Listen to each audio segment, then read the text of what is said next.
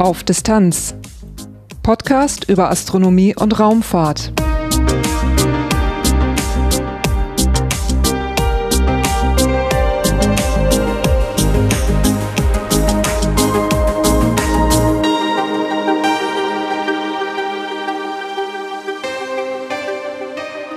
Hallo und willkommen bei Auf Distanz. Dieses ist Episode 40, erschienen am 18. Oktober 2018. Am 7. Oktober gab es wieder den Tag der offenen Tür im Technikzentrum ESTEC der ESA in Nordwijk. Peter Kohl und ich haben diese Veranstaltung unabhängig voneinander erlebt, aber danach haben wir uns zusammengesetzt und haben über unsere Eindrücke gesprochen. Das Ergebnis hört man im heutigen Titelthema. Danach gibt es einige astronomische Ereignisse und Veranstaltungstipps und zum Schluss gibt es wie immer einen kurzen Teil in eigener Sache. Durch die Sendung führt sie Lars Naber. Titelthema. 7.10.2018, es ist 19.40 Uhr in der Dämmerung am Strand in Nordwijk an der niederländischen Nordseeküste. Wir haben heute den Tag der offenen Tür im ESTEC verlebt, dem technischen Herz der ESA. Wir, das sind der Peter. Hallo Peter. Hallo Lars und eben ich natürlich. Ähm, bevor wir jetzt aber richtig loslegen, ist es Zeit, dass sich Peter dann nochmal eben vorstellt. Hallo, ich bin Peter, das wurde ja schon gesagt. Und ich freue mich, dass ich mal wieder mit Lars podcasten darf. Mal wieder heißt nämlich, ich durfte mit Lars schon damals für Auf Distanz Goes Baikonur podcasten. Ähm, und bin diesmal hier bei der ESA mit dabei. Danke fürs Mitmachen lassen, Lars. Ja, aber natürlich. Das äh, hat mich doch gefreut, dass wir uns tatsächlich so zusammengefunden haben. Ja, und jetzt sitzen wir mal wieder auf einem Balkon. Äh, diesmal nur nicht in Baikonur, sondern wir sitzen auf der Terrasse eines Strandpavillons. Und wir frösteln schon ganz ordentlich vor uns hin. Ich habe keine Ahnung, wie die Temperatur hier ist, aber es ist schon kühl. Aber wir schauen aufs Meer raus. Und wir wollen mal schauen, dass wir eine Podcastaufnahme zusammenbekommen, bevor mhm. die den Laden zumachen. Und noch eine Sache ist anders im Vergleich zum letzten Mal Podcasten. Ja, der Pablo ist nicht da. Ja. Aber Grüße an Pablo. Genau. Ach, das meintest du auch? Ja, das meinte so. ich. Ja, ja. nee, nee, da okay. kamst du schon auf den richtigen Trichter. Ja. Also, äh, heute soll es gehen um Open Estic, den Tag der offenen Tür beim Estic, also diesem technischen Zentrum, das hier in Nordwijk beheimatet ist. Beim Tag der offenen Tür werden die Türen da mal wirklich weit aufgemacht. Äh, es gibt ja immer so von der Space Expo, von der kleinen Ausstellung dort, die Möglichkeit, mit so einem kleinen Zug da reinzufahren, wenn man rechtzeitig da ist. Dann werden einem diverse Stellen gezeigt auf dem Aztec-Gelände, aber man darf nicht fotografieren zum Beispiel. Und äh, es kostet Geld. Es ist ganz nett, das mal zu machen. Es ist aber jetzt nicht sehr umfassend. Und beim Tag der offenen Tür, beim Open Aztec, ähm, darf man eigentlich nahezu überall fotografieren. Äh, es stehen überall Techniker und Wissenschaftler rum, die einem wirklich Frage und Antwort stehen. Das ist sehr großartig. Und es ist ziemlich voll dann. Dieses Jahr waren es 12.500 Tickets, die vorher vergeben worden sind. Die muss man sich klicken, aber die kosten nichts. Also da, wer da mal mitmachen möchte, die gibt es meist ab Sommer irgendwann auf einer Webseite zu buchen. Und wenn du sagst, man darf nahezu überall fotografieren, gab es eine Stelle, die zugänglich war, wo man keine Fotos machen durfte?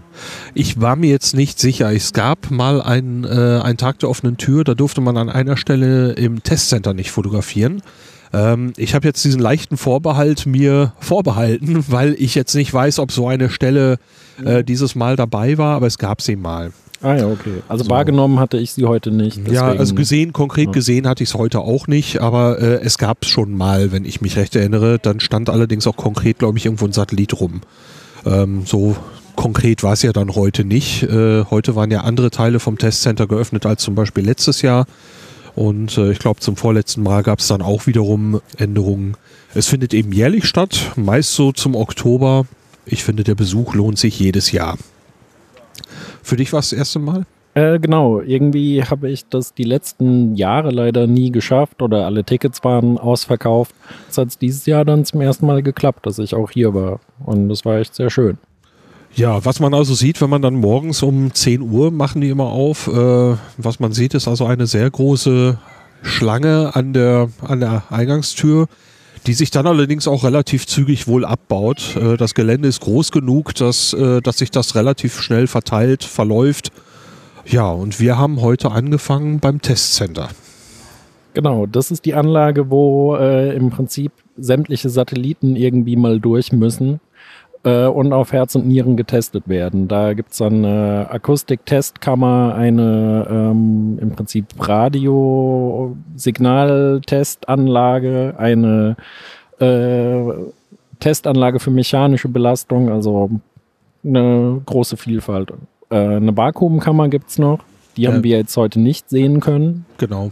Ähm, ja, und das sind, glaube ich, so die Hauptbereiche da. Ja, ähm, ich konnte dort heute äh, mich mit Leuten unterhalten, allerdings keine, keine Interviews bekommen. Aber ein paar Sachen habe ich mir so aufgeschrieben. Dieser Radiotestraum, der heißt Hertz, also schreibt sich wie Heinrich Herz. Sie sprechen es Hertz äh, Room aus. Das ist tatsächlich als Akronym gemeint. Dieses Hertz äh, steht tatsächlich für irgendeine unaussprechliche Abkürzung, die dieser Mensch auch nicht genau wusste. Aber darin werden eben Radiosignale gemessen, Antennenanlagen durchgemessen, äh, möglichst störungsfrei.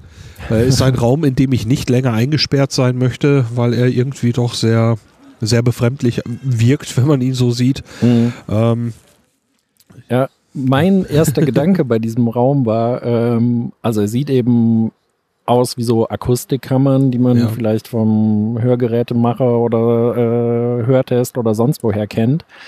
Es hat mich auch so ein bisschen daran erinnert an so eine mittelalterliche Folteranlage, wo äh, Dornen an den Wänden sind und äh, dann die Vorstellung nahe liegt, dass dann die Wände aufeinander zufahren und dann der Delinquent eben irgendwann dazwischen hängt. Äh, es sah so ein bisschen gruselig aus, fand wie, ich. Wie so eine große eiserne Jungfrau sozusagen. Genau.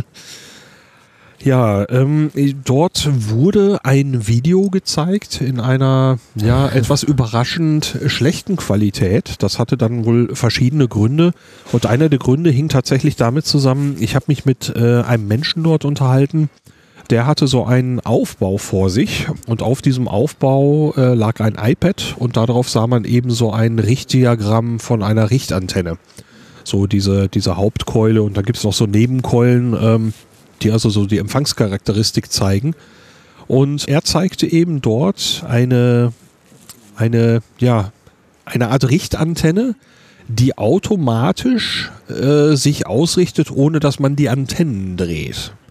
Das sind also mehrere Einzelantennenbereiche und es wird ein Pilotsignal gesendet vom Sender und anhand dieses Pilotsignals, das nehmen dann alle Einzelelemente auf und weil es eben dann, ähm, wenn es nicht perfekt ausgerichtet ist, Laufzeitunterschiede gibt, sind die also aus der Phase. Ja, und dann werden die Signale, die zuerst angekommen sind, künstlich in dieser Technik verzögert und dann in Phase gebracht. Und er konnte dann zeigen, wie dieses Richtdiagramm sich, äh, wenn er diesen Aufbau gedreht hat, äh, wie die Charakteristik fast komplett bestehen blieb, bis zu einem Bereich, wo es dann wirklich weit aus der Richtung mhm. war, gegenüber dem, wenn er diese Technik abgeschaltet hat und er hat die Richtung verändert, dass also dann der Empfang sehr schnell weg war. Und eben über diese Technik haben sie tatsächlich diesen Film übertragen. Und das war also so erstmal nicht ersichtlich, das habe ich erst in diesem Gespräch verstanden. Das war also eine der Dinge, weswegen dieser Film jetzt nicht die Superqualität hatte. Allerdings war es tatsächlich wirklich ein klassisches Video und äh, von daher war wohl diese Qualität jetzt auch nicht so der Oberbringer. Hm.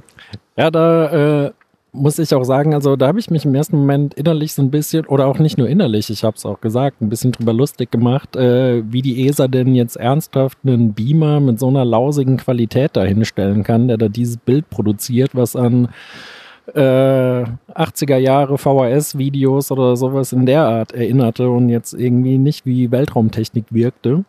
Ähm, aber den Hintergrund dazu hat Lars jetzt ja schon erläutert. Das hätte man vielleicht auch da ein bisschen deutlicher machen können, damit eben nicht der Eindruck entsteht, was macht die ESA denn da für einen äh, schlechten Videokram. Ja, zudem wäre es ja eben auch einfach cool gewesen, an der Stelle zu zeigen, guck, wir übertragen gerade dieses Video über diesen Weg, den ja. wir euch hier zeigen äh, diese Brücke zu bauen, wäre ja aus mehreren Gründen schön gewesen. Zum einen hätte man vielleicht Qualitätseinbesuchen erklärt, aber zum anderen eben, schaut, es funktioniert. Mhm. Ne? Wir drehen diese Antenne weg und das Video ist trotzdem noch da.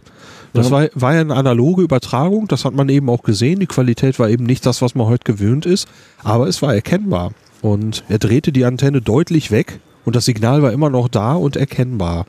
Also äh, von daher sehr coole Technik, kommt aus einer Universität und wird eben dort derzeit vermessen und der gute Mann hat sich da die Mühe gemacht, das also sehr, sehr interessant zu erklären und diese einzelnen Modi dann mal auszuprobieren und zu zeigen, guck, wenn diese, diese Adaption abgeschaltet ist, dann Mhm. äh, verhält es sich so, dann ist der Empfang schnell weg und ansonsten läuft es sehr gut.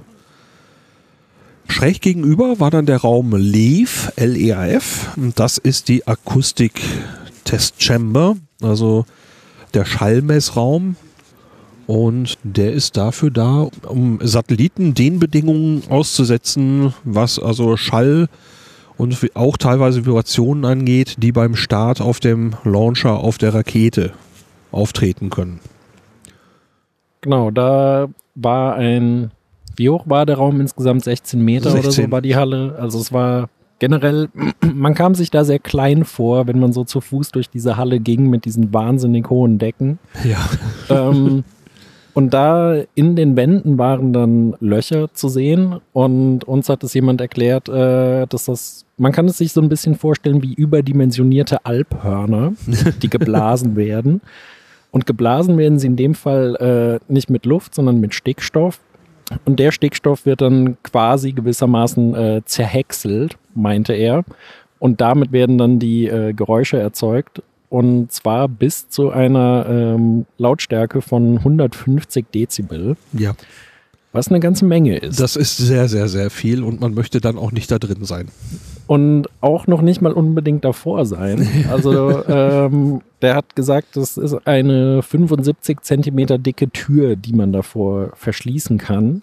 Und trotzdem hat man dann davor immer noch eine Lautstärke von etwa 100 Dezibel. Boah. Also selbst da will man nicht ohne Gehörschutz stehen, wenn da Nein. getestet wird. Nein. Und ähm, im Prinzip diese Satelliten sind so ausgelegt, die müssen quasi zwei Raketenstarts überstehen. Der erste Raketenstart ist in der Kammer und der zweite ist dann der echte. Ja. Also äh, er hat mir noch erzählt, äh, dass sie so Frequenzen simulieren von etwa 80 bis 100 Hertz. Also das ist schöner Bass sozusagen, tiefe, hörbare Frequenzen. Dieser Raum, das war schon ordentlich großes Teil. Also ja, direkt daneben war eine sehr, sehr große Feuerschutztür. Ich weiß nicht, ob dir diese Tür aufgefallen ist. Man konnte dann einmal um die Ecke laufen zu dem Bereich, von dem wir jetzt reden werden. Mhm. Und dazwischen gab es eine Tür. Das war wirklich eine 16 Meter hohe Tür, die diesen kompletten Durchgang, durch den wir Ja. gelaufen sind, komplett verschließt. Äh, ich werde wahrscheinlich noch ein Foto in die Shownotes packen. Also äh, diese Tür alleine fand ich beeindruckend.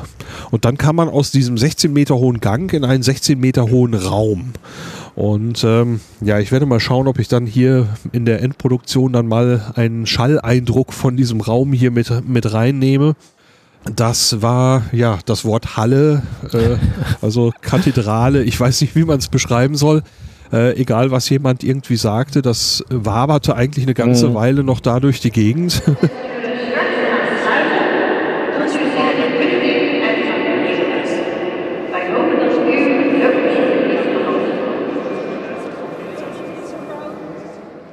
Aber eine Sache, die fand ich in dem Moment ganz lustig, da war nämlich auch, als wir gerade da waren, ein schreiendes Kind in dem Raum unterwegs. und da konnte man sehr schön hören, wie dieser Klang äh, hier und da dann widerhallte und lang anhaltend im Gehör blieb. Ja, das äh, war wirklich ein akustisch nicht sehr trockener Raum.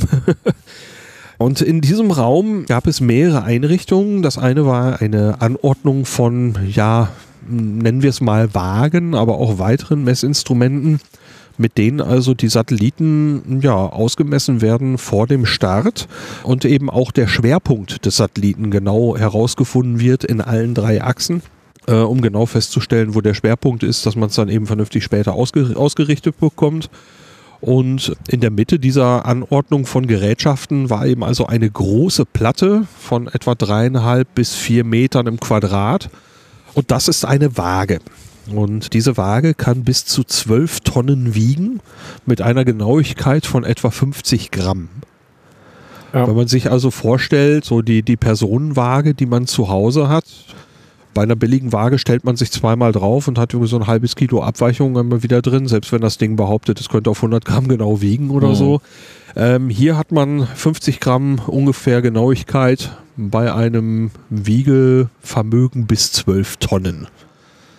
Das finde ich ziemlich gewaltig. Ja, das war beeindruckend und das hatten die da auch ganz äh, nett visualisiert. Die hatten da so kleine Apothekergewichte äh, auf die Waage gestellt und eben von relativ groß bis winzig klein.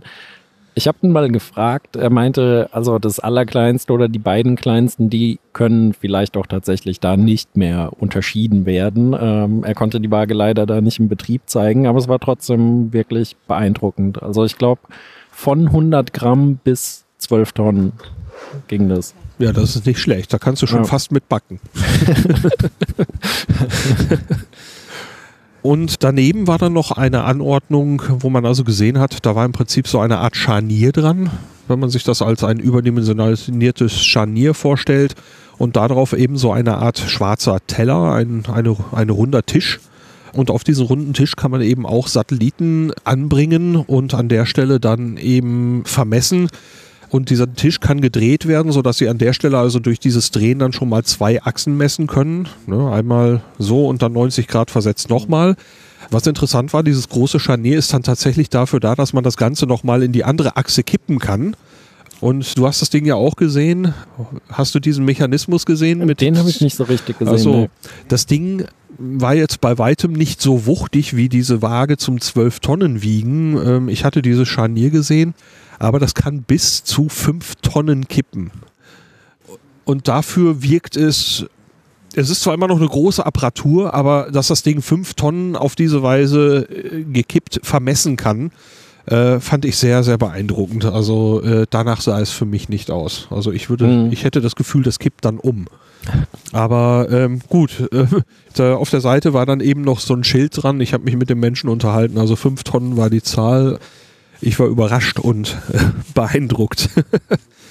Beeindruckend war auch gegenüber äh, eine Anordnung namens Hydra. Hast du dir die angeguckt? Genau, das war das äh, über dem überdimensionale Schüttelbrett, oder? Ja. Das äh, dazu dient, den, äh, um zu testen, welchen Vibrationen dieser Satellit ausgesetzt werden kann, beziehungsweise äh, wie der die Vibrationen, die beim Start entstehen, wegsteckt. Genau. Ja. Und eine Sache, die ich da ganz interessant fand, war, ähm, dass wirklich, äh, also wenn man Satelliten baut, steht in aller Regel ja schon fest, auf welche Rakete der mal kommen wird. Und jede Rakete hat dann auch ein anderes Vibrationsprofil und dann wird der Satellit auch entsprechend der Rakete gebaut und getestet. Und dann hatten die vor einigen Jahren mal den Fall, dass relativ kurzfristig, ähm, ich glaube, die Ariane ausgefallen war und stattdessen eine Soyuz genommen werden musste. Und dann haben die ja auch da erstmal wieder geguckt, äh, verträgt der Satellit das denn, wenn wir den jetzt in die andere Rakete stecken? Ja, das ist ein, eine Anordnung, da fällt es mir schwer zu schätzen, wie groß. Ähm, also man sieht eine Naht im Fußboden und äh, an dieser Naht ist es tatsächlich so, ja, der Fußboden scheint weiterzugehen, aber das ist tatsächlich abgekoppelt. Das ist ein eigener Bereich, der, ähm, also um es wörtlich zu zitieren, was der Mensch gesagt hat, sonst würde bei den Schütteltests das ganze Gebäude wackeln. ähm, das heißt, ähm, wenn die das Ding schütteln, dann schüttelt sich nur, nur das. Und das Gebäude äh, ist davon eben abgekoppelt und ähm, ja, man sieht da halt diesen kleinen Spalt. So, und dann sieht man in der Mitte ein, eine Art Teller, und da wird der Satellit draufgepackt und unter diesem Teller ist eine ziemlich große Anordnung von hydraulischen Kolben und Anordnungen, auf die man tatsächlich 20 Tonnen Last draufpacken kann, die durchgeschüttelt werden können, mit den unterschiedlichsten Profilen mit einer Frequenz von 0,1 bis etwa 120 Hertz. Und man merkt, da hat man es auch mit einer sehr niedrigen Frequenz zu tun und äh, sie simulieren dort teilweise für andere Anwendungen auch Erdbeben. Das mhm. äh, wurde auch in einem Film dort gezeigt. Und ja, je nach Schüttelprofil können sie also äh, teilweise sogar bis zu 30 Tonnen da drauf packen. Und in dem Video, das da gezeigt wurde, war auch zum Beispiel mal ein Stück eines Flugzeugs ausgeschnitten und auf die Rüttelplatte gesetzt. Und äh, das sah da auch ganz schön beeindruckend aus, wie sich dieses Ding auch verformt dabei Ja. und was das eben offensichtlich alles wegstecken muss, aber auch wegstecken kann. Ja, und das Erdbebenvideo zeigte eine Art Kühlaggregat wie von einer riesigen, sehr großen Klimaanlage, wie das Ding sich verformte und die Seitenbleche dann, also das äh, sah so aus, als würde es sich jeden Moment in seine Einzelteile zerlegen. Also da war schon ordentlich was an Kraft drauf. Also ähm, ich würde mich da gern mal draufsetzen und nicht extrem, aber m- mal so, so spüren, wie das, wie das ist. Also die können simulieren von 0,05 bis 3G. Das ist schon eine Menge. Das ist schon eine Ja. ganze Menge. Ja. äh, den Gedanken mit dem Draufsetzen hatte ich übrigens auch und habe dann auch da einen der herumstehenden Menschen gefragt, ob er sich denn mal bei verschlossener Tür nach Feierabend draufgesetzt hat. Aber der meinte nur, äh, ich bin vielleicht verrückt, aber nicht so verrückt. Oh, okay. Das Also- äh, spricht. Damit, ja, dann kam noch so eine, äh, wenn man dem, dem Weg dann, diesem Rundweg weiter gefolgt ist, äh, kam dann noch so ein Gang mit Kunstwerken. Da gebe ich zu, da habe ich mich jetzt nicht groß aufgehalten, sondern habe das Testcenter dann verlassen. Und ich weiß nicht, wie es bei euch dann weiterging. Ich bin dann zum Erasmus Center gelaufen. Wie war es bei euch? Ähm, wir sind zu einem der Vorträge gegangen. War auch äh, der einzige Vortrag, den wir gehört haben an dem Tag, obwohl es wirklich sehr viele verschiedene und spannende gab. Aber es gab halt insgesamt so viel zu sehen. Für irgendwas hat man sich da entscheiden müssen. Ähm, wir hatten da einen Vortrag über ähm, Mond- und Mars-Missionen. Es war ein äh, englischer Wissenschaftler, der da erzählt hat.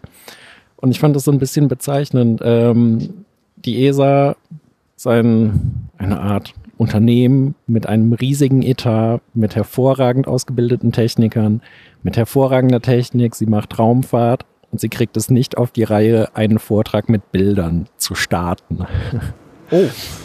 äh, wir waren in dem Raum, der Raum war voll, es gab eine kurze Einleitung und es wurde gesagt, ja, wir haben hier leider noch Technikprobleme und kriegen das hier nicht ans Laufen. Und äh, am Ende hat dieser Mann tatsächlich seinen Vortrag komplett ohne Folien halten müssen, weil die es nicht auf die Reihe bekommen haben, das zu zeigen. Aber der hat es total super gemacht. Ähm, statt einer halben Stunde hat er dann, glaube ich, 20 Minuten oder so geredet, äh, weil er meinte, ja, jetzt weiter bringt es auch nichts. Aber er hat eben erklärt, was man da sehen kann. Äh, hat äh, zum Ende noch einen Gag gebracht. Also er meint, ja, irgendwas aus dem Weltraum muss ich euch ja zeigen. Hat mit dem Laserpointer auf die Leinwand äh, einen roten Punkt gemacht mit der, hier, das ist der Mars. Und, ähm, aber der Typ stand dann danach draußen im Flur noch für Gespräche zur Verfügung und hatte da seinen Laptop und hat dann Leuten, die es interessiert hat, auch noch mal ein paar Folien gezeigt. Und äh, das war ziemlich cool. Also insgesamt angenehmer Typ, angenehmer Vortrag, aber ja, ich fand es ein bisschen lustig, dass man da die Technik auch nicht auf die Reihe kriegt. Ja, aber schade. Aber gut, äh, stellt man fest, auch da wird teilweise nur mit Wasser gekocht. ich war währenddessen dann zum Erasmus Center gegangen und ähm, das Erasmus Center, da gab es, äh, ja, äh, aus der Ferne habe ich erstmal eine große Schlange gesehen und dachte, ach du meine Güte, wie schrecklich. Ähm, Stellte sich dann raus, dass es zwei Schlangen waren, beziehungsweise es können zwei Schlangen gebildet werden und es gab nur die lange Schlange, die da war, die andere war keine, ähm, also der andere Weg war frei, ähm, stand an für irgendein ein Video anscheinend, so ein 3D-Video zur ISS und äh, ja, das, äh, deswegen war, wollte ich da nicht rein. Äh, das heißt, ich habe den anderen Eingang genommen und konnte also bis in die Erasmus-Halle direkt durchlaufen. Und in der Erasmus-Halle, das ist so ein, eine ganz eigenartige Mischung, finde ich jedes Mal. Äh, das ist so eine Art Repräsentationshalle. Zum Mhm. Beispiel wurde dort letztes Jahr eben auch zehn Jahre Columbus gefeiert. Da wurde so eine Tribüne aufgebaut. Ähm, das Sentinel 5P Startevent hat dort stattgefunden. Aber es wird eben in dieser Halle auch konkret geforscht. Äh, es gibt dort ein Columbus-Mockup, äh, es gibt eine so eine kleine Marslandschaft, in der die Dinge testen. Dort finden Tests statt mit äh, Roboterkommunikationen von der ISS und zur ISS. Also ganz interessante Mischung, was dieser Raum hat. Letztes Jahr war es, glaube ich, da war noch ExoMars sehr stark präsent äh, in diesem Raum. Habe ich dieses Mal nicht gesehen. Aber ich habe mich mit einem Menschen unterhalten über das Projekt Ice Cubes. Kennst du das? Mm, nicht so richtig bisher. Ja, dann äh, werde ich an dieser Stelle mal ein kleines Interview einspielen. Mich hat es in das Erasmus Center verschlagen und hier habe ich einen Tisch gefunden, ganz in der Nähe vom Columbus Mockup und da sehe ich den Namen Ice Cubes. Und diesen Namen, den habe ich bei dem IRC in Bremen schon mal gehört und da möchte ich doch jetzt endlich mal wissen, was das eigentlich ist. Ich habe mir einen Gesprächspartner gesucht, mit wem habe ich das Vergnügen? Mein Name ist Carsten Kullock. Ich arbeite für die Firma, die diese Anlage äh, entwickelt und in den Orbit gebracht hat. Das ist eine belgische Firma, namens Space Application Services. Und äh, ja, das ist unsere Idee und die konnten wir in den letzten Jahren verwirklichen. Äh, Ihre Idee, diese Idee heißt Ice Cubes. Um was handelt es sich dabei? Also es handelt sich nicht um Eisklötze, sondern ICE steht, eine Abkürzung, steht für International Commercial Experiments und Cubes, weil wir das in Form von kleinen Würfeln äh, ermöglichen, die äh, schon lange in den kleinen Satelliten gebräuchlich sind. Die haben die gleiche Größe wie CubeSats? Genau, die haben die gleiche Größe wie CubeSats. Äh, das ist eine Standardgröße von 10 mal 10 mal 10 cm. Das ist ein Cube. Man kann aber auch die doppelte oder die dreifache Größe bauen und installieren. Und äh, hier steht jetzt ein Behälter auf dem Tisch äh, mit verschiedenen Anschlüssen dran. Ähm, was macht es? Genau, das ist die Anlage, die dieses Jahr gestartet wurde und von Alexander Gerst in der ISS installiert wurde. Und das ist ähm, äh, die Anlage, in die man dann den eigenen Würfel, den Cube, installieren kann und der ihn mit Strom und Datenverbindungen äh, versorgt. Okay, man hat also den Formfaktor eines Satelliten, aber man hat keinen Satelliten, sondern es ist ein Experiment. Genau. Es kann hier Firmen, Universitäten, Schulen, wer auch immer ein Experiment auf die ISS bringen möchte, kann auf diesem Weg relativ einfach, relativ kostengünstig und auch schnell dieses Experiment zur ISS bringen und diesen Cube dann von der Crew installieren lassen. Und wir haben ein ähm, kleines Kontrollzentrum in unserer Firma in Brüssel, das dann eine direkte Verbindung zwischen dem Cube und dem heimischen PC herstellt, womit man direkt das Experiment äh, ansteuern kann und in Gang setzen kann und auch direkt die Daten auf den heimischen Computer zurückbekommt.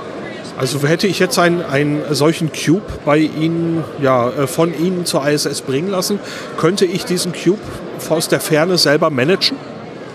Ja, im Prinzip, Sie haben eine direkte Verbindung über eine VPN-Verbindung zu Ihrem Cube und Sie können ähm, das ansteuern und bekommen die Daten direkt zurück zu Ihrem Büro. Es ist schon in Betrieb. Äh, haben Sie schon Experimente oben? Ja, es sind schon, äh, ich glaube, drei oder vier Cubes äh, in, an Bord, wovon ein unser erster äh, Testcube ist. Und dann gibt es, glaube ich, zwei von der International Space University. Und auch die ESA selbst äh, ist dabei, äh, Cubes zu entwickeln. Die sind sehr interessiert daran, kleine ähm, Komponenten zu testen, die sehr einfach in so einem äh, Cube unterzubringen sind. Und äh, es gibt auch viel Interesse von Universitäten, denn das ist ein ideales Projekt, genau wie ähm, CubeSats, was auch schon äh, sehr verbreitet ist in Universitäten als Studienprojekt. So ist dies eine Möglichkeit, um relativ einfach und überschaubar ein Experiment von einer Studentengruppe entwickeln zu lassen und äh, in auch ebenfalls überschaubarer Zeit, nämlich ungefähr ein Jahr, äh, an Bord der ISS zu bringen. Haben Sie da Beispiele, was das für Experimente sein könnten? Ähm, zum Beispiel dieser eine Cube, den wir hier vorne sehen, da hat die ISU äh, Mikroben in dem Behälter, die sie testen auf äh, Strahlungsresistenz. Äh, ich bin jetzt selber, war ich da nicht involviert in die Entwicklung. Ich weiß nicht genau, was für Sensoren da drin sitzen. Sie können am Ende nach dem Experiment entscheiden, ob sie den Cube auch wieder zurückhaben wollen auf die Erde, weil sie es zum Beispiel im Labor untersuchen wollen, oder ob äh, sie nur die Daten brauchen. Und dann kann der Cube im Prinzip am Ende weggeschmissen werden. Also dieses Zurückbringen wäre im Prinzip eine zusätzliche Dienstleistung, die man erfragen kann. Genau, das wäre zusätzlich. Sie können auch ähm, mit, äh, mit uns vereinbaren, wie lange ihr Cube eigentlich auf der Station bleiben muss. Ja? Es gibt ja Experimente, die dauern nur ein paar Minuten und es gibt welche, die brauchen eben sehr lange Zeit, weil man sehen will, wie sich irgendwas entwickelt. Also vier Monate wäre möglich oder acht Monate wäre auch möglich, aber einige brauchen vielleicht auch nur zwei Wochen. Der Behälter, den ich hier sehe, das ist der Gesamtbehälter. Da muss alles reinpassen, was Sie anbieten, oder? Genau, das ist also ein ähm, Behälter mit einer Plattform. Auf der Plattform sind äh, ich, äh, mehrere Steckplätze für die ganzen Cubes. Es gibt auch noch welche auf der unteren Seite, die man jetzt nicht sieht. Und äh, man kann also sowohl einen einzelnen Cube haben, als auch einen doppelten oder wenn man mehr Platz braucht, ja, man könnte auch einen dreifachen, äh, äh, die dreifache Größe bauen. Einen doppelten sehen wir hier übrigens aus Plexiglas, damit man gut reinschauen kann. Und äh, im Augenblick gibt es noch Platz und ähm, in einiger Zeit, wenn es mehr Cubes gibt, dann müssen wir halt sehen, wie das jeweils untergebracht wird, abhängig auch davon, wie lange die im Orbit bleiben sollen.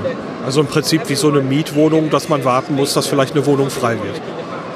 Genau, es wird dann so Slots geben, äh, wo wir sehen, wie ist die Nachfrage und wie viel Platz haben wir wo, wie können wir das unterbringen. Haben Sie da irgendwie eine zeitliche Begrenzung für das Projekt Ice Cubes insgesamt oder ist das jetzt erstmal, es läuft so lange, wie, wie die ISS oben ist? Also die Anlage, die bleibt jetzt erstmal bis auf unbestimmte Zeit auf der ISS. Ähm, und wir sind auch dabei, ähnliche Anlagen eventuell auch auf andere Plattformen zu bringen. Ähm, man könnte sich ja vorstellen, dass sowas auch in einem der Transportraumschiffe untergebracht werden kann, die zur ISS und wieder zurückfliegen. Ähm, oder in neuen zu entwickelnden äh, Raumschiffen, die in der Planung sind. Da kann genau dasselbe eigentlich auch fliegen. Äh, Sie sagten, Ice Cubes ist ein kostengünstiger Weg, äh, Experimente zur ISS zu bringen. Ähm, was, was bedeutet denn da kostengünstig? Wie sind die Kosten? Also es war ja in der Vergangenheit immer sehr teuer, um äh, ähm, solche Geräte in den Orbit zu bringen. Ähm, nicht nur wegen der sehr langen Entwicklungszeit, sondern auch eben wegen der Kosten für den Start und gegebenenfalls, wenn man es zurückhaben möchte, für die Landung. In unserem Fall durch alle diese äh, kommerzielle Partnerschaft mit der ESA und die vereinfachte Form und die reduzierte Durchlaufzeit ist es relativ günstig. Äh, es kostet 50.000 Euro für Firmen oder ähm, äh, Partner, die etwas, äh, so einen Cube launchen wollen. Und wir haben einen äh, Discount für Universitäten, kostet es 25.000 Euro. Äh, das ist sozusagen das Basispaket. Wenn Sie zusätzlich von uns Unterstützung wollen für die Entwicklung, Engineering etc., dann gibt es natürlich das optional noch dazu. Ist da schon eine Laufzeit, eine Betriebszeit inkludiert? Ich schätze, da ist eine, ähm, die Standardlaufzeit von vier Monaten enthalten. Aber das ist nicht so sehr der Kostenfaktor. Das ist mehr wirklich der Aufwand, um es zu entwickeln, um den ganzen ähm, die Koordination mit der ESA zu machen, der Start, äh, die Unterbringung an Bord, die, die Crewzeit. Also es muss ja dann ein äh, Besatzungsmitglied der ISS das installieren, das sind wirklich die teuren Sachen. Ob das dann vier Monate da bleibt oder sechs, das ist nicht so entscheidend. Ich sprach mit Carsten Kulak von Space Application Services. Vielen Dank. Also die Möglichkeit, kleine Experimente in würfelförmigen Modulen auf die ISS zu bringen. Und das steht im Prinzip jedermann offen, der das nötige Kleingeld dafür hat. Direkt daneben war dann die Einrichtung von Airbus, die das Ganze außerhalb der ISS machen, am Columbus-Modul, äh, dieses Bartolomeo-Projekt. Da kann man eben eigene Nutzlasten, ja, kommerzielle Lasten nach draußen bringen außerhalb des Moduls. Das muss man eben dann entsprechend auch löhnen. Und das hatte, war ja schon in der 10 Jahre Columbus-Folge auch schon mal so ein bisschen vorgestellt. Ähm, da gehe ich jetzt nicht weiter drauf ein. Hast du im Erasmus Center äh, später nochmal was gesehen? Ähm, also ich war da auch ein bisschen unterwegs da drin. Ähm, ich fand erstmal den Zugang zu dem Gebäude auch ein bisschen lustig. Also ich hatte in der Schlange gestanden und dachte, gut, dann geht man da jetzt in die Halle rein. Aber stattdessen wurde man irgendwie durch einen Büroflur geleitet und kam sich irgendwie schon so ein bisschen verloren vor eigentlich. Und auf einmal gab es dann noch eine Tür nach rechts und da eröffnete sich dann auch die Halle, die man betreten konnte. Aber damit äh, war schon fast nicht mehr zu rechnen, fand ich. Also ich hatte erst gedacht, naja, ne, kommst halt in eine Halle rein. Ja. Ähm, und ich war am Nachmittag da und da war es dann extrem voll. Also da war eine lange Schlange, um das Columbus Mockup zu sehen und überall war Gedränge. Also ich war nicht so wahnsinnig lange da drin. Was ich mir ein bisschen genauer angeguckt hatte, war ähm, die Mars-Simulationsecke, wo auch ein 1 zu 1 Modell von dem ExoMars Rover ausgestellt war, der aktuell laut Plan 2020 starten soll. Ähm, ich habe mal gefragt, ob die an diesen Plan aktuell noch glauben. Ähm, sie haben natürlich Ja gesagt, sie glauben da fest dran und sagen, ähm, von Seiten der ESA liegen sie im Plan, läuft alles. Sie wussten jetzt nicht genau, wie es auf russischer Seite aussieht, aber an sich sagen die 2020 soll nach wie vor der Start sein. Okay, ja, also ich habe auch noch nichts Gegenteiliges gehört.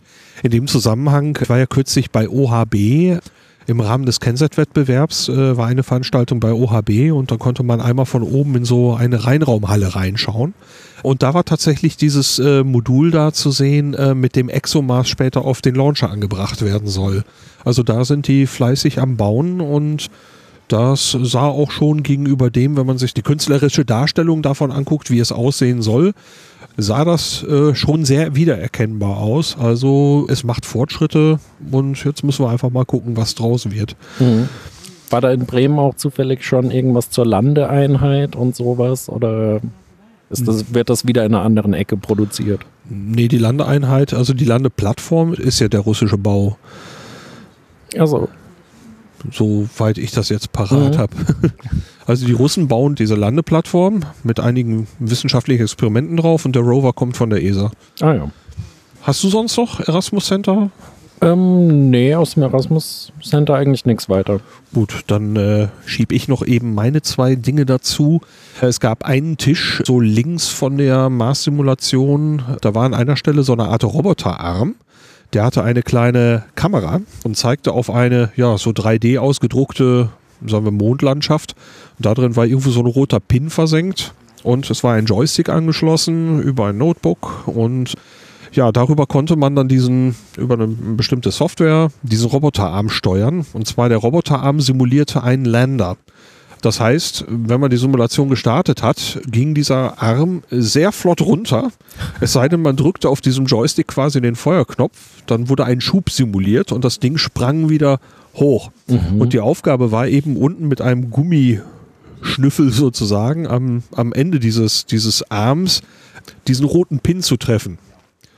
Und den konnte man dann eben links, rechts, ja, ähm, hoch, runter, also mhm. in der Ebene bewegen und äh, eben auch Gas geben über den Feuerknopf.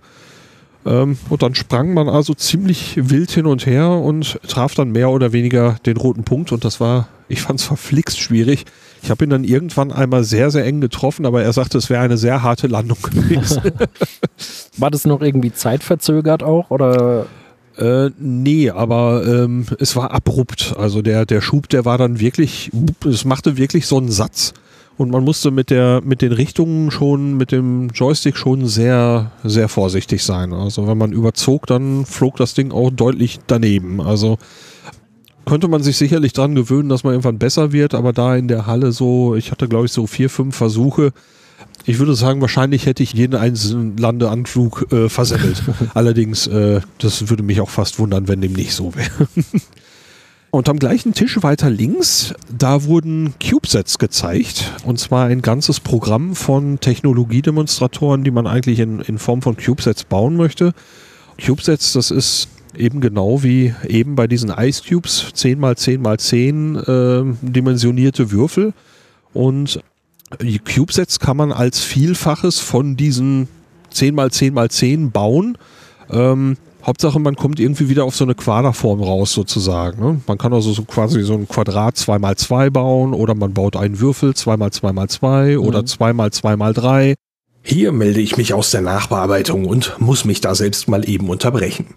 Am Strand habe ich mir ein paar Ungenauigkeiten erlaubt und über die möchte ich mal eben etwas sagen. Für CubeSets gibt es einen Standard, nämlich die CubeSet Design Specification. Die gibt verschiedene CubeSat-Größen vor, nämlich ein Würfel, anderthalb, zwei und drei. Und für die 3U-Variante, so heißt dann die größte, gibt es auch noch eine Erweiterung, nämlich 3U Plus. Die kann noch wieder etwas größer werden. Aber alle diese Varianten werden nur in einer Achse verändert. Die Größe ist immer 10 mal 10 mal x Zentimeter. Später wurde dann von der gleichen Stelle auch noch eine 6U-Variante dazu spezifiziert. Das ist ein Quader von 1 mal 2 mal 3 Einheiten. Und wer diese Maße genau wissen möchte, die möchte ich hier nicht alle vorlesen. Ich habe in die Sendungsinformationen Links zur CubeSat-Webseite angelegt. Jetzt wird aber auch abseits dieser Spezifikationen schon gearbeitet und da können dann noch völlig andere Maße auftauchen. Und da sind dann auch Satelliten dabei, die zum Beispiel 2x2x2 dieser Würfeleinheiten haben. Das läuft nicht so ganz über die gleiche Spezifikation, ist aber trotzdem ähnlich genug, dass man auch dort oft von CubeSat spricht. Ich glaube, für dieses Thema ist irgendwann mal eine eigene Episode fällig, wo man das alles mal ein bisschen ausklamüsert. Aber ich gebe jetzt erstmal wieder zurück in den Strandpavillon. Und die haben mit diesen Demonstratoren einiges vor und ich habe dort mit Roger Walker gesprochen und das spiele ich hier auch mal ein. Ich bin Systemingenieur im Technologiedirektorat hier beim ESTEC. Meine Verantwortung ist die In-Orbit-Demonstration von CubeSat-Missionen, also sehr kleiner Nanosatelliten. Sie demonstrieren neue, miniaturisierte Technik.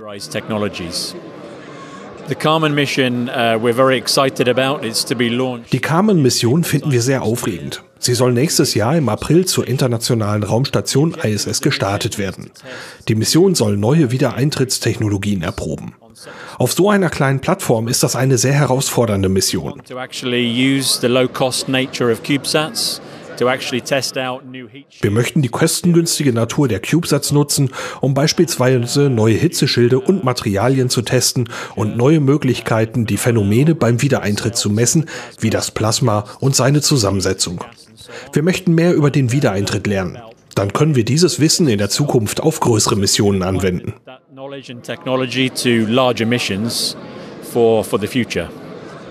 So Carmen will be uh Carmen wird mit einem Frachttransport zur Raumstation gebracht und wird dann aus dem japanischen Modul ausgesetzt. Der Orbit wird dann über drei Monate niedriger, dann gibt es den Wiedereintritt. Vor dem Wiedereintritt werden Paneele ausgefahren.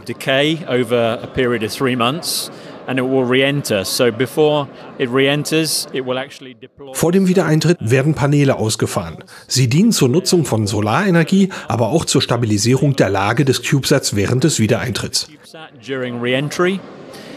To make sure it goes in nose first. So during the re-entry process from around 90 kilometers altitude. So stellt man sicher, dass er mit der Nase voranfliegt. Während des Wiedereintritts aus 90 Kilometer Höhe und darunter liegt der Hitzeschild im Plasmafluss. Dieser Hitzeschild ist aus Korkmaterial hergestellt, der mit einem speziellen Harz imprägniert ist, um den Wiedereintritt zu überstehen.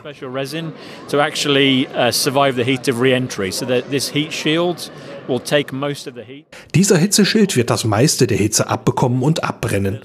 Es gibt außerdem andere Materialien auf der Seite und auf den Paneelen wie zum Beispiel Siliziumkarbid und Titan, die hier für heiße Temperaturen eingesetzt werden.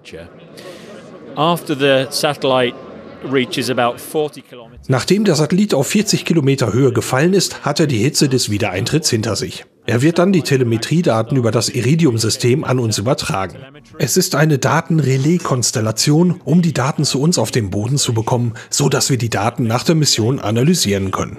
To get the telemetry back to us on ground, so we can actually start to analyze the data after the mission. It will crash on Earth in the end. We don't have uh, enough.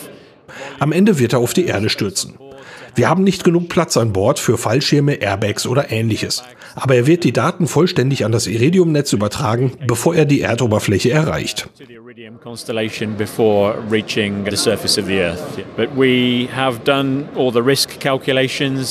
Wir haben die Risiken für den Aufprall auf dem Boden berechnet und diese Berechnungen besagen, dass das Risiko unter dem international akzeptierten Risiko liegt. Aus dieser Sicht ist das sicher verglichen mit irgendeiner Raumfahrtmission.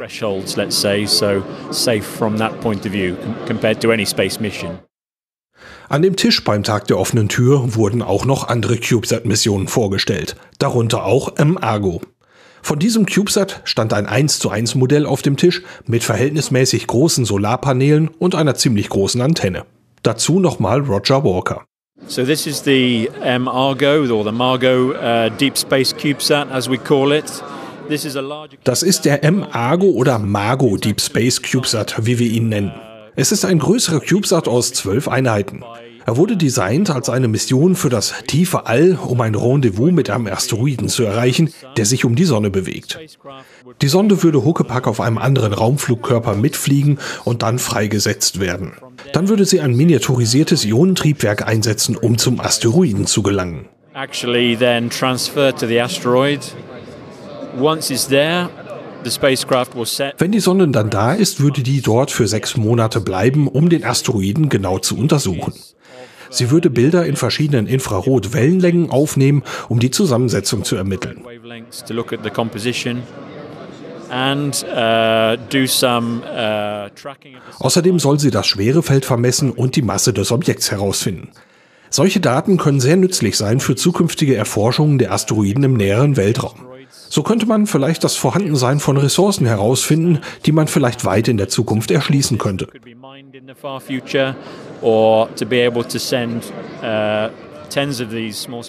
Oder man könnte Dutzende von diesen kleinen Sonden in das Sonnensystem hinaussenden, um die Vielfältigkeit der Asteroiden wissenschaftlich zu untersuchen. Wie alt dieses ursprüngliche Material ist, das dort erhalten ist, wie es dort hingelangte und wo es ursprünglich hergekommen ist. It's a very advanced CubeSat. Also es ist auch sehr herausfordernd, die Daten zurück zur Erde zu senden. Aber wir entwickeln die Technologie dafür gerade jetzt, genau wie das Ionentriebwerk. Wir streben einen Start für 2022, 2023 an. Margo hat eine Größe von 12 CubeSat-Einheiten. Das ergibt etwa 12 Liter Volumen, nicht viel Platz für eine Mission ins Sonnensystem. Roger Walker dazu.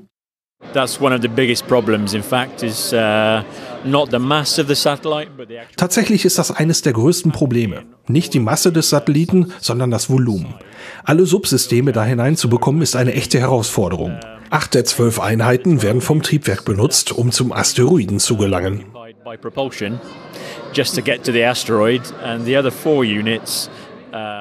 Die anderen vier Einheiten enthalten das Kommunikationssystem und natürlich die Kamera. Es gibt auch einen miniaturisierten Laserhöhenmesser an Bord, um bei der Navigation am Asteroiden zu helfen. Uh,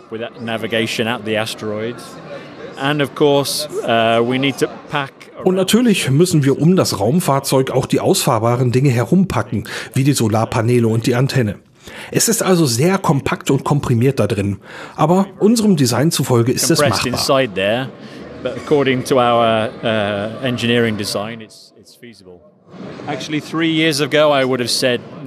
Vor drei Jahren hätte ich gesagt, nein, es ist nicht möglich, aber die Technologie reift und kommt in ein Stadium, wo wir alles zusammen integrieren, dann können wir das tun. Es ist fantastisch. We can do it. So it's fantastic. Vor einer ganzen Weile hatte ich mal in einer Kurzmeldung von den GOM-X4-Satelliten ähm, berichtet. Das war GOM-X4A und GOM-X4B.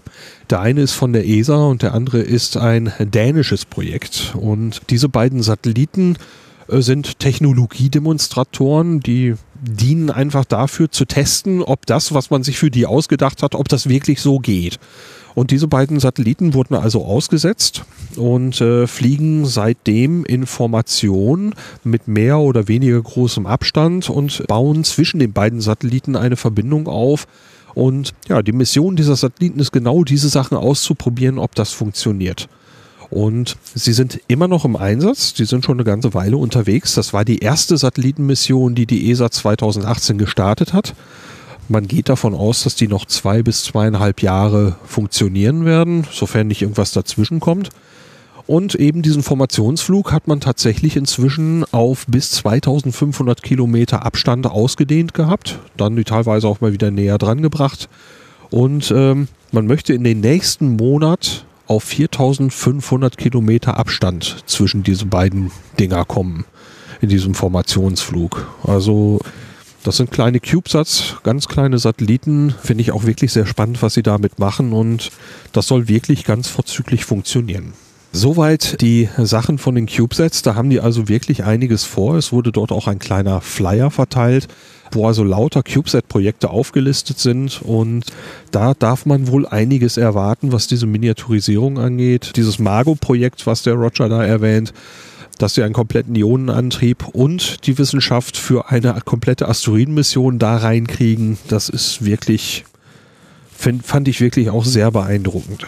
What a time to be alive. Ja, soll man nicht sagen, die Technik sei irgendwie stehen geblieben oder Mhm. wir hätten das meiste schon hinter uns. Äh, nein, es passiert wirklich noch wahnsinnig viel. Nach Erasmus, wo seid ihr dann hingelaufen?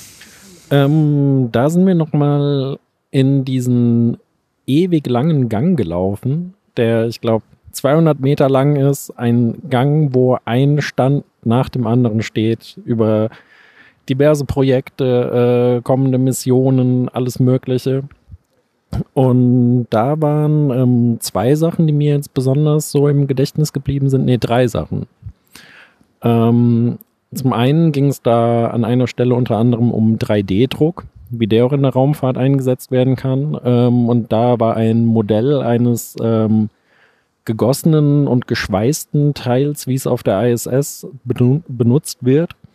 Und da gab es wohl mal einen Defekt und daraufhin haben die gesagt, naja, komm, wir machen mal hier einen 3D-Druck hier unten und gucken mal, ähm, wie das funktioniert. Und äh, das war wirklich beeindruckend, weil dieser 3D-Druck wohl mittlerweile ziemlich schnell funktioniert und ähm, vor allem viel leichter ist. Also es war, ich glaube, im Original Aluminium, nee, Edelstahl. Und der 3D-Druck ähm, war dann auch aus einem anderen Material. Ich weiß gerade nicht mehr, ob. Weißt du noch, was die da verwendet haben? Es war, glaube ich, Vanadium, Ist, irgendwas. ich meine, dass sie es mir vor einem oder zwei Jahren mal gesagt haben, aber ich habe es gerade nicht parat. Ja. Aber das war auf jeden Fall ähm, spannend und dieser 3D-Druck wird ja unter anderem bei der Produktion der Ariane 6 auch eingesetzt und soll da zu einer deutlichen Kostenreduktion führen. Ähm, dann die zweite Sache da war der Flux-Satellit. Ähm, das ist ein äh, Satellit, der im Prinzip Pflanzen beobachten soll, Pflanzenbeobachtung möglich machen wird. Ähm, und zwar ist es so, dass Pflanzen die äh, Sonnenenergie einfangen für die Photosynthese, aber auch mal zu viel Energie einfangen und diese Energie dann wieder loswerden müssen. Und das machen die in Form von rotem Licht. Und da gab es einen abgedunkelten Raum, da konnte man reingehen, hat eine UV-Brille bekommen und die hatten UV-Lampen da und äh, der Raum war voll mit Basilikumtöpfen. Und dann konntest du diese Pflanzen anstrahlen und hast dann gesehen, wie die dann rot zurückleuchten. Und du konntest äh, zeigen, wenn du die Pflanzen unter Stress setzt, wenn du ähm, ein Blatt zusammendrückst, dass dann die Reaktion stärker ausfällt, also das rote Leuchten stärker wird. Und da haben die ähm, auch ein, für 20 Euro konnte man ein Set kaufen, um das zu Hause auch auszuprobieren, mit einer Lampe, mit einem Topf, mit Pflanzensamen und so. Also das war ganz nett aufgemacht. Und dieser Satellit soll, glaube ich, 2021 starten. Das erklärt jetzt allerdings einiges als ich. Ich bin äh, heute tatsächlich fast, fast am Schluss durch diesen Gang gelaufen und ich war wohl ein bisschen spät. Also ähm, man läuft ja durch dieses Gebäude durch, das Mhm. ja so ein bisschen verwinkelt ist und dann fängt dieser ewig lange Gang an, Ja. 200 Meter oder was ist der lang. Ähm, und da waren die ersten Tische auf der rechten Seite schon leer, die sahen schon abgebaut aus, da waren nur so, ja, so ein paar Überreste von Giveaways und so. Ähm, und dann sah ich später diesen Tisch, wo diese, diese Kit verkauft worden sind Mhm. und einen Raum mit einer äh, großen Schlange davor, Mhm. äh, so eine Menschentraube. Und ja, ich hatte null Ahnung, um was es geht und jetzt weiß ich, was an der Stelle los war, weil ich dachte jetzt gerade, was habe ich denn da verpasst? Aber jetzt äh, puzzelt sich Ja. das zusammen durch das, was du sagst. Und das fand ich didaktisch einfach schön gemacht. Ja. Ähm, also zum einen mit diesem Set, dass man das zu Hause dann nachmachen kann, aber auch da vor Ort, dass man das mit den Lampen so erfahren konnte. Und es ist schon abgefahren, wenn man sich dann vorstellt, dass dieser Satellit eben in 800 Kilometern Höhe dann um die Erde kreisen wird und äh, eben Pflanzen beobachten kann. Und Ja. von der Auflösung her, da hatten wir gefragt, ähm, ist es so, dass ein Pixel 300 Meter auflösen werden? ähm, und der immer einen 150 Kilometer breiten Streifen äh, überfliegt. Da kommt aber schon gut was zusammen. Wow. Sonst in dem Gang waren auch so ein bisschen die üblichen Verdächtigen, die ich die letzten Jahre dort auch gesehen habe. Die Clean Space Leute, die also ja sich darum bemühen, sich Dinge auszudenken, wie man eben Weltraumschrott aus dem Orbit wieder rausbekommt. Ähm, da sind eben Konzepte von ja Automatismen, von ja quasi Satelliten-Müllautos, die also den Müll einsammeln sollen und ihn dann irgendwo deorbiten sollen, also zurückbringen, äh, verglühen lassen sollen oder äh, ganz unterschiedliche Konzepte. Ähm, und ja, dann war da auch noch ein Tisch, wo so Launcher, äh, Launcher vorgestellt worden sind von der Ariane Group, Vega C und Ariane 6, also ein bisschen auf die Launcher, die dann noch kommen sollen. Mhm. Ja, und an der Stelle konnte man rechts abbiegen in den anderen langen Gang, der sehr helle Gang, in dem sich oftmals eben auch die Erdbeobachtungsmissionen befinden. Ich glaube, hast du da auch den 3D-Druck drin gesehen? In dem genau, Gang? der ja. war in dem Gang, aber äh, bevor du abbiegst. Ja, da war noch was. da war nämlich noch was. Und ich fand, es war schon fast ein bisschen verschämt in der Ecke. Ja. Dabei fand ich, äh, ist es eigentlich fast das Projekt, was mich am meisten äh, beeindruckt hat heute, weil ich auch vorher davon gar nichts gehört hatte. Und da meine ich den Space Rider. Mhm. Hattest du davon vorher schon gehört? Kennst äh, du den? Ich habe das mal aufgeschnappt irgendwo, mich aber noch nicht, nicht damit beschäftigt. Also, wenn ich da jetzt zu irgendwas zu sagen würde, wäre das sehr, sehr schlimmes ja nicht mal Halbwissen. Also ja. ähm, ich sehe, du hast äh, den Flyer mitgebracht. Ich habe genau. den auch in der Tasche. und äh, also so ein bisschen was kann ich dazu erzählen. Und zwar, ähm, also es erinnert optisch so ein bisschen an eine Mini-Version eines Space Shuttles, finde ich. Ähm, und das ist ein Teil, das auf der Vega C-Rakete in den Weltraum geschossen werden kann und äh, Platz hat für eine Nutzlast von, ich glaube, bis zu 800 Kilo. Und das Besondere daran ist, äh, dass dieses Ding eben Satelliten, Experimente, was auch immer freilassen kann, aber auch wieder einfangen kann. Und zwar können die Sachen bis zu sechs Monate dann im Erdorbit bleiben und werden danach von diesem Space Rider wieder zurück zur Erde gebracht. Und der landet auf Land, landet in Portugal irgendwo und ermöglicht damit ähm, Experimente in äh, Mikrogravitation, also so wie es aktuell nur auf der ISS geht.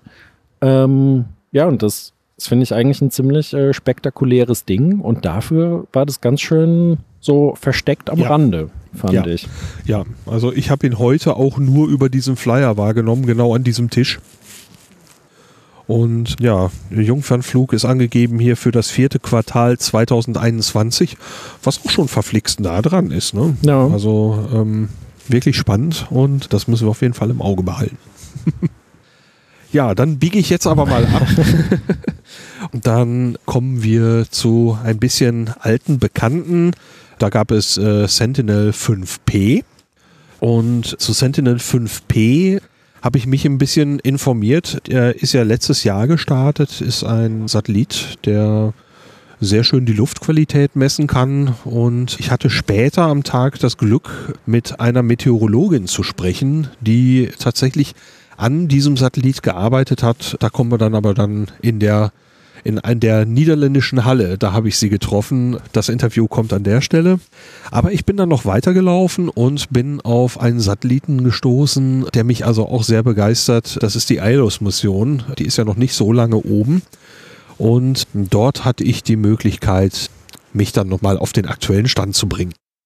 Letztes Jahr beim OpenSTEC habe ich das erste Mal vom Satelliten Aeolus gehört und da sprach ich mit Thomas Kanitz und der ist auch dieses Jahr wieder da. Äh, was ist deine Rolle in dem Projekt? Ähm, aktuell ähm, geht es ein bisschen darum, dass ich zusammen mit den wissenschaftlichen Teams, die wir auch haben, äh, zusammenschaue, welche Kalibrierung wir machen wollen, die auch zu planen, wo wir die machen wollen und äh, dann auch äh, Daten zu analysieren mit Hinsicht einerseits einfach nur äh, zu sehen, dass das Instrument gesund ist, aber dann auch natürlich zu schauen, ob die Performance da ist, wo wir sie haben möchten. Wie geht's denn Aiolus? Aiolus geht's gut und wenn es Aiolus gut geht, geht es uns auch gut. Ja, was ist denn äh, seit dem Start äh, am 22. August, äh, was ist seitdem passiert? Also, da gab es erstmal eine Phase, wo natürlich der Satellit äh, angeschalten wird, mehr oder weniger. Also es ist, dass die Solar Arrays aufgehen, rotiert werden, dass man Energie bekommt, dass die Kommunikation wirklich stattfindet. Und man schaut erstmal eigentlich, dass es dem Satelliten gut geht, dass er gesund ist auch nach dem Launch. Ähm, dann gab es eine Phase, wo wir uns dann schon ums Instrument gekümmert haben. Wir haben ein äh, relativ sensitives Instrument, und unser Cleaning System für dieses Instrument musste im Prinzip erstmal das Instrument auch äh, klar spülen, mehr oder weniger. Also man hat mit ähm, sauberem Sauerstoff wirklich das Instrument durchgepustet, dass die ganze mögliche Kontaminierung raus ist, dass man dann das Instrument anschalten kann. Und das haben wir dann auch getan. Ihr habt, soweit habe ich schon mitbekommen, die ersten ja, Messungen, die ersten Versuche inzwischen gemacht. Wie sieht es damit aus? Ja, wir haben die ersten Messungen äh, schöne Messungen auch gehabt, war ein sehr ähm, schöner Moment auch fürs Projekt. Es gab viele Leute, die sehr, sehr lange an diesem Projekt gearbeitet haben und wir haben die ersten Messungen, gibt auch gutes Feedback von den äh, Teams, die jetzt schon mit uns mit zusammenarbeiten. Also es sind Teams bei der Deutschen Luft- und Raumfahrt, aber auch bei ICMWF zum Beispiel. Und alle sind eigentlich froh, die Messungen zu sehen natürlich. Ne? Das sind die ersten Messungen nach auch einer langen Wartezeit für diese Institute. Und ähm, aktuell führen wir auch die ersten Kalibrierungen durch, gucken, wie stabil ist das Instrument, äh, wie ist die Wiederholung also von, von diesen Kalibrierungen. Und äh, generell sind wir sehr positiv gestimmt. Und äh, wenn es nach Zeitplan weitergeht, wann geht ihr dann so in den Normalbetrieb über? Im Normalbetrieb würde ich sagen, sind wir eigentlich noch, sind wir gar nicht weit weg von. Ne? Also es gibt gewisse Sachen, die man jetzt testen muss. Es gibt eine sogenannte Mission Planning Facility, die dann im Prinzip so eine Art Routineoperation durchführen soll. Die muss im Prinzip erst noch angeschalten werden. Wir sind jetzt immer noch in dem Zustand, dass wir unsere Woche planen und dann aber zusammen mit ESOG eigentlich durchführen. Das wird irgendwann ersetzt durch diese Mission Planning Facility. Das wäre dann wirklich die operationelle. Aber wenn wir schauen, was wir eigentlich so für Messungen durchführen, dann führen wir eigentlich schon fast unsere operationellen Messungen durch. Also da sind wir nicht weit von entfernt. Wir führen noch ein paar zusätzliche Kalibrierungen durch, aber es ist schon sehr repräsentativ. Und in diesem Zusammenhang möchte ich da noch mal eben sagen, es gab per Twitter eine Hörerfrage und da war eben die Frage, wie relevant es ist, denn Wolkenoberseite zu messen. Das war nämlich in dem Zusammenhang mit den ersten Testmessungen von Aeolus bekannt geworden. Sie haben Wolkenoberseiten gemessen und da bekam ich bei Twitter die Frage, ja, ähm, welche Bedeutung hat das, äh, welchen, welchen Zweck hat das? Und auch diese Frage habe ich nochmal gestellt und habe dafür folgende Antwort bekommen. Also es ist jetzt weniger die Wolkenoberkante an sich, es geht immer im LIDAR-Bereich. Wir machen dieses Light Detection und Ranging. Unser großer Vorteil ist, dass wir genau bestimmen können, wo atmosphärische Schichten sind. Bei Wolken, aber auch bei Aerosolschichten. Und zum Beispiel bei Wolken- und Aerosolschichten, wenn man die dann in ein Modell packen möchte, um zum Beispiel Strahlungstransportrechnungen zu machen, also wo wir sehen dann so und so viel Strahlung von der Sonne kommt auf die Erde und geht zurück, dann ist es sehr wichtig, dass man weiß, wo diese Schichten sind, weil die im Prinzip auch wieder miteinander interagieren. Wenn wir also nur von oben auf die Erde rauf gucken und einen säulenintegrierten Wert bekommen, dann würden wir diese ganzen optischen Eigenschaften eigentlich miteinander mixen in, einer, äh, in einem Standardprofil. Aber genau da ist diese zusätzliche Information von dem LIDAR, dass wir wissen, wo diese Schichten sind, weil das hat dann wieder einen Effekt auf diese Energieberechnung im Prinzip. Eine Wolke, die weiter oben ist, ist zum Beispiel an der Oberkante kälter, als wenn sie weiter unten ist. Also die Wolkenoberkante ist in dem Moment ein Indikator, äh, die etwas zeigt. Genau, ja, zum Beispiel andere Satelliten nehmen diese Wolkenoberkantentemperatur, um dann abzuschätzen, wo diese Wolke eigentlich sich befindet. Das ist quasi ein anderer Weg, äh, gerechnet, mehr oder weniger. Ne? Also es ist der andere Weg. Man muss aber dafür dann ein Temperaturprofil annehmen. Und in diesem LIDAR-Bereich, dieses Light Detection Ranging, hat diesen schönen Vorteil, dass wir wirklich ganz genau messen können, wo sich diese Wolke befindet. Im Prinzip ohne, dass wir dann eine Annahme machen müssen von einem Temperaturprofil. Alles klar, vielen Dank. Dann bin ich dem Gang weiter gefolgt, habe aber da dann relativ viel übersprungen, weil ich noch woanders hin wollte und war dann aus diesem Gang wieder raus. Hast du da noch mehr gesehen? Ähm, nee, in dem Gang auch nicht mehr mehr. Nee. Okay. Ja, ich war dann noch beim NL Space, also bei dem niederländischen Zelt. Dort habe ich einen Menschen aus unserer Reisegruppe wieder getroffen, äh, mit dem wir in Baikonur waren. Das war noch ein schönes Wiedersehen. Und äh, ich bin eben auf zwei Projekte gestoßen, die ich selber sehr spannend finde. Das eine ist luftdaten.info, da hast du vielleicht schon mal von gehört. Das ist ein äh, Projekt, mit dem man selber für relativ schmales Geld sich einen eigenen Feinstaubsensor bauen kann und den ins Netz hängen kann. Und da gibt es dann auf luftdaten.info eine ja, Karte mit nicht wirklich geeichten ähm, Feinstaubmesswerten, aber als Relativwerte ist das schon sehr interessant und sehr spannend. Und äh, ich habe meinen eigenen Sensor jetzt ungefähr zehn Monate nahezu nonstop laufen. Das klappt sehr gut. Und äh, ja, die haben dieses Projekt dort vorgestellt und haben ja sehr aktiv zum Mitmachen aufgerufen. Und im Zusammenhang mit Feinstaub, direkt nebenan wurde ich dann angesprochen ähm, von einer Dame von dem ja, Meteorologischen Institut der Niederlande. Und das ist eben die besagte Dame, die an äh, dem Tropomi-Instrument des äh, Satelliten Sentinel-5P konkret gearbeitet hat. Und ähm, ich konnte mich mit ihr mal über den aktuellen Stand bei diesem Satelliten unterhalten. Bei mir ist Dr. Antje Ludewig, die an diesem Satelliten gearbeitet hat. Hallo. Hallo. ähm, was war deine Rolle bei diesem Satelliten oder was ist deine Rolle? Ja, ich war zuständig, die, ganze, die ganzen Eichmessungen zu planen. Also vor dem Raketenstart schon haben wir ja ein halbes Jahr lang fast äh, mit allerlei Lampen äh, ja, geeicht, wie das Instrument reagiert auf, auf Licht von außen, dass wir dann auch so genau möglich äh, messen können, wenn äh, jetzt, wo das, äh, der Satellit im All ist. Ja, vor fast einem Jahr ist der Satellit gestartet worden. Äh, ich hatte im Podcast ja auch darüber berichtet. Wer diese Episode jetzt nicht kennt, kannst du den Menschen einen kurzen Überblick geben, was Sentinel 5P macht? Ja, äh, Sentinel 5B, das ist die Mission. Darauf, äh, auf dem Satelliten sitzt das Instrument Tropomi. Und Tropomi ist eigentlich ein riesiger Spektrumanalyserer für die Atmosphäre.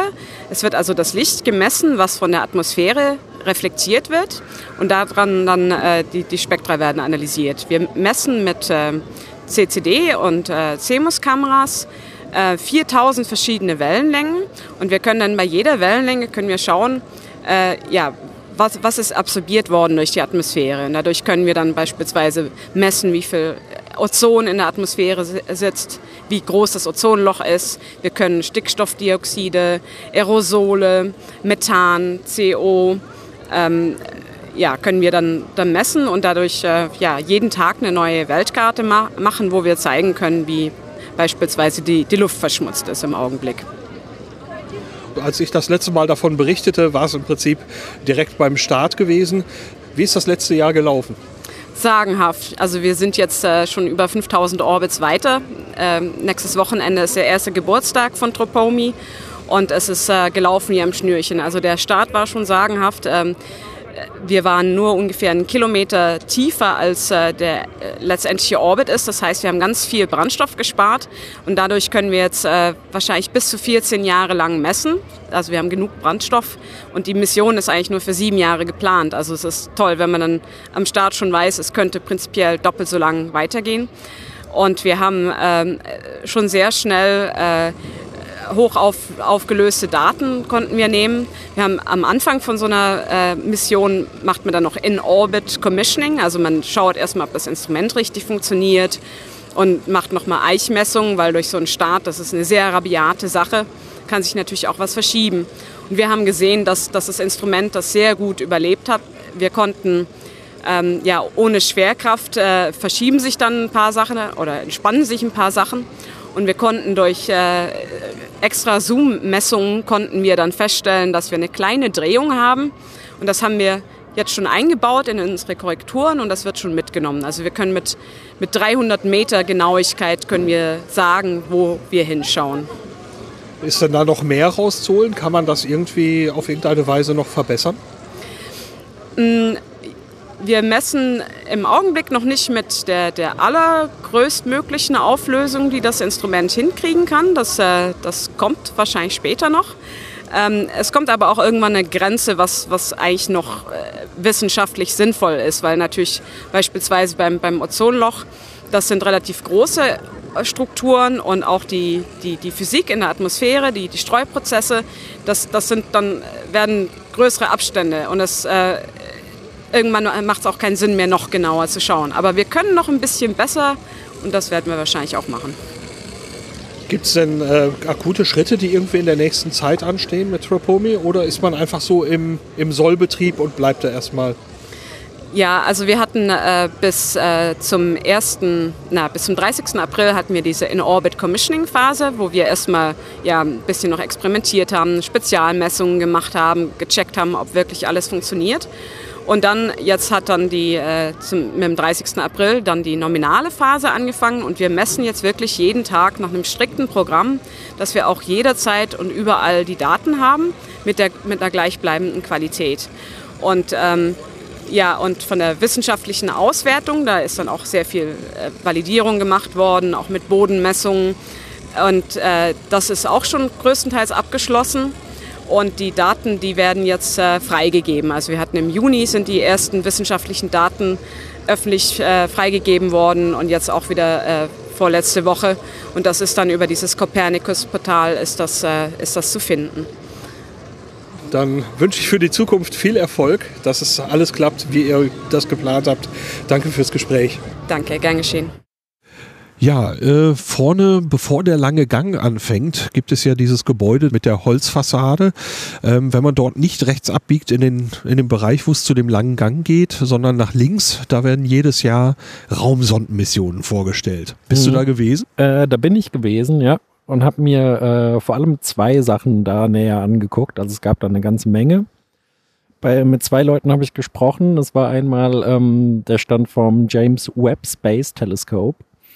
Ähm, ein super spannendes Projekt, aber auch langsam äh, wird es schon so ein bisschen zum Treppenwitz finde ich. So dieses, äh, dieses Teleskop, von dem zum ersten Mal vor über 20 Jahren gesprochen wurde. Und der Start wurde jetzt, äh, ich glaube, es war dieses Jahr, er war vorge er war mal war schon auf 2018 mal verschoben, aber er wurde jetzt dieses Jahr wieder äh, verschoben auf 2021. Und ähm, ja, da gab es dann auch schon ein paar äh, Lästereien in diesem Internet. Und äh, da kann Lars vielleicht einen Link in die Show Notes packen zu einem Tweet von Mike Beckers, der nämlich äh, sich erlaubt hat, mal zu extrapolieren ähm, in einer Grafik. Und zwar äh, ist es auf der einen Achse die Zeit, die äh, noch vergeht, bis das Teleskop gestartet wird und die Kosten. Und wenn man diese Grafik dann extrapoliert, sagt Mike Beckers, wird das James Webb Space Telescope 2026 abheben und 15 Milliarden Euro gekostet haben. Äh, aktuell ist die Rede von Start 2021 und knapp 10 Milliarden Euro kosten. Und ähm, ich habe mir erlaubt, mit dieser Grafik von Mike Beckers dann mal da äh, zu einer Person hinzugehen. Das hast du getan. ich habe gedacht, die Person sieht so aus, als könnte sie damit umgehen, wenn ich mit der Grafik komme. Und sie hat es gesehen und äh, sie musste schon lachen. Sie fand das ganz witzig, die Idee, aber meinte dann, ähm, nee, es wäre jetzt schon tatsächlich so. Ähm, dieses Ding wurde nochmal verschoben und ähm, also aktuell gibt's ja das Hubble-Weltraumteleskop. Und ähm, da war es ja so, nach dem Start hatte man äh, bemerkt, dass es einfach nicht die Ergebnisse liefert, die man erhofft hat. Und das Problem war, dass man da äh, einen Spiegel mit extremer Präzision falsch geschliffen hat. Ja. Und dann gab es ja die Space Shuttle Mission, äh, um diesen Fehler zu korrigieren. Ja. Das hat man gemacht und seitdem liefert Hubble tolle Ergebnisse. Und Hubble ähm, ist in einem Erdorbit und umkreist eben die Erde. Und im Gegensatz zum Hubble-Teleskop, das um die Erde kreist, wird äh, das James Webb Space Teleskop zum sogenannten L2 gebracht. Dazu wird Lars gleich noch kurz etwas erklären.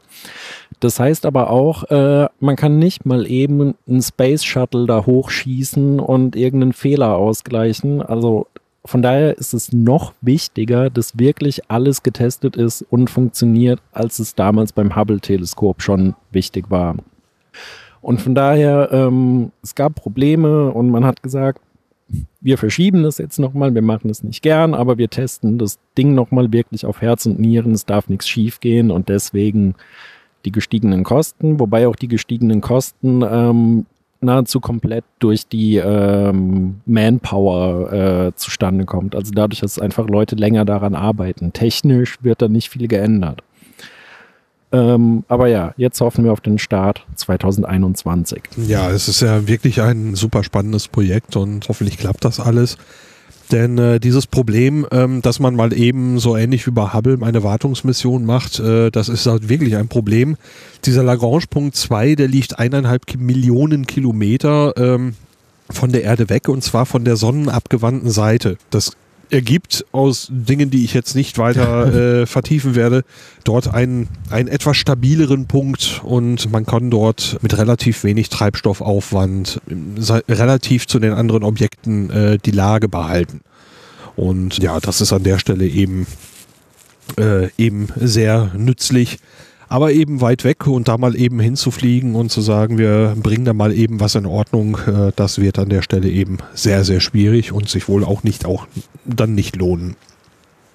Du hast gesagt, du hast noch was angeguckt. Äh, genau, und zwar habe ich mir auch die Juice-Mission noch angeguckt und die soll ähm, im Jahr 2023 starten und ähm, von der Mission hatte auch Pablo schon ein bisschen in, äh, in unserem Auf Distanzkurs Balkonur Podcast erzählt, weil es nämlich so ist, dass äh, Pablo mit seiner Firma auch daran beteiligt ist und einen Teil der Software programmiert.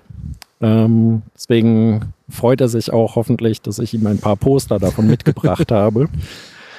Ähm, und Juice wird eben ähm, Richtung Jupiter fliegen und da die Monde untersuchen und hat aber auch einen relativ spannenden Weg dahin, finde ich. Also die Reise wird siebeneinhalb Jahre dauern und hat äh, mehrere Flybys um Erde, Venus und Mars, glaube ich.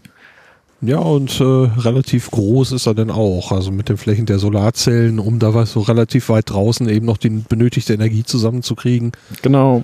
Da ähm, kommt schon ordentlich was zusammen. Genau, die Sonnenenergie, die da ankommt, ist ungefähr ein 25. von dem, was wir auf der Erde so äh, erreichen. Und ähm, deswegen haben die insgesamt 85 Quadratmeter äh, Fläche Solarpanels. Hast du gerade parat, wann der Start sein soll? Äh, 2023 ist der aktuell vorgesehen und ähm, mal gucken, ob es dann äh, auf Distanz Goes Kourou geben wird. Schauen wir mal. Ja, da, da wäre ich wohl dabei. Wo wir noch von Startterminen sprechen, eben kurz ein relativ aktuelles Update. Die Mission wurde dort auch vorgestellt. Das ist die Mission Bepi Colombo. Äh, Bepi Colombo fliegt eben ins innere Sonnensystem zum Merkur da ist der Starttermin jetzt angesetzt für den 20. Oktober, 3.45 Uhr mitteleuropäischer Sommerzeit. BP Colombo habe ich jetzt nicht extra heute nochmal Gespräche geführt, weil sich an diesen Missionsdaten eigentlich nicht groß was geändert hat. Wer dazu etwas hören möchte, in der letztjährigen Folge vom Open STEC, da hat einer der Beteiligten etwas dazu erzählt. Ein Link dazu packe ich in die Show Notes. Und mit diesem Ausblick ist dann jetzt mein Zettel auch leer. Wie sieht es mit deinen Notizen aus? Meine Notizen sind auch ziemlich erschöpft. Also es war ein äh, sehr spannender Tag. Die Zeit ist wirklich wie im Flug vergangen. Äh, wir waren pünktlich um 10 Uhr da, standen schon ordentlich in der Schlange, äh, obwohl wir so früh da waren. Ähm, und es ging wirklich äh, von einem spannenden Ausstellungsstück zum nächsten. Und auf einmal war 17 Uhr und der Tag rum. Würdest du zum Open Aztec wieder hinfahren nächstes Jahr? Auf jeden Fall. Also es ist von Köln aus sind es ja ungefähr drei Stunden Fahrt. Ich habe jetzt noch Freunde am Weg besucht und sitze jetzt podcastend am Meer, also lohnt sich aus lohnt sich aus mehreren Gründen. Auf ja. jeden Fall. ja, wer weiß, ob wir dann nächstes Jahr wieder hier im Strandpavillon sitzen und dann auch nächstes Jahr gemeinsam die Rückbetrachtung machen. Würde mich freuen. Mich auch. Gut, dann würde ich sagen, an diesem wunderbaren, aber doch recht kalten Abend hier am Meer beschließen wir das. Schön, dass du dabei warst und äh, bis zum nächsten Mal. Vielen Dank, bis bald. Vielen Dank an die ESA für diesen wieder sehr interessanten Tag und vielen Dank an alle Menschen, die mit uns gesprochen haben, egal ob mit Mikrofon oder ohne. Und natürlich danke auch an Peter Kohl fürs Dabeisein. Ich hoffe, wir können das mal wiederholen. Astronomische Ereignisse Die astronomischen Ereignisse kommen wie immer von Heiko Ulbricht. Nachgelesen werden können sie wie immer auf der Homepage der Zeitschrift Sternzeit. Am 20. Oktober um 20 Uhr kann man den Mond bei Neptun beobachten. Der Abstand beträgt 4,1 Grad. Vier Tage später, also am 24.10. um 4 Uhr, steht dann der Mond beim anderen Planeten, nämlich beim Uranus. Der Abstand ist etwas größer, nämlich 9,1 Grad. Veranstaltung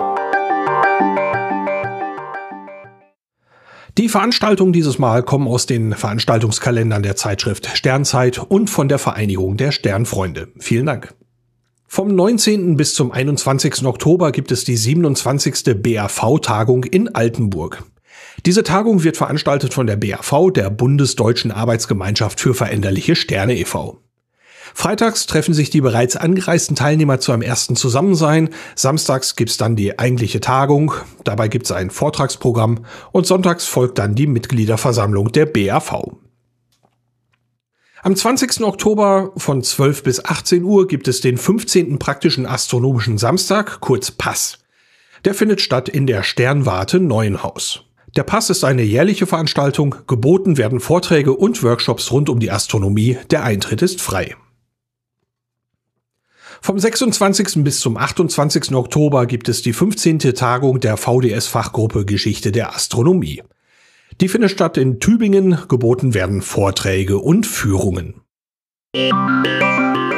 Auf Distanz ganz nah. Soweit die aktuelle Folge von Auf Distanz. Nun folgen wie immer ein paar Dinge in eigener Sache. Heute darf ich vor allen Dingen mal wieder Danke sagen.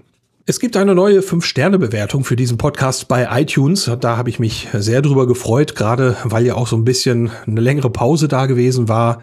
Vielen, vielen Dank dafür. Ich freue mich. Und noch ein ganz großes Danke möchte ich dem Ralf aussprechen.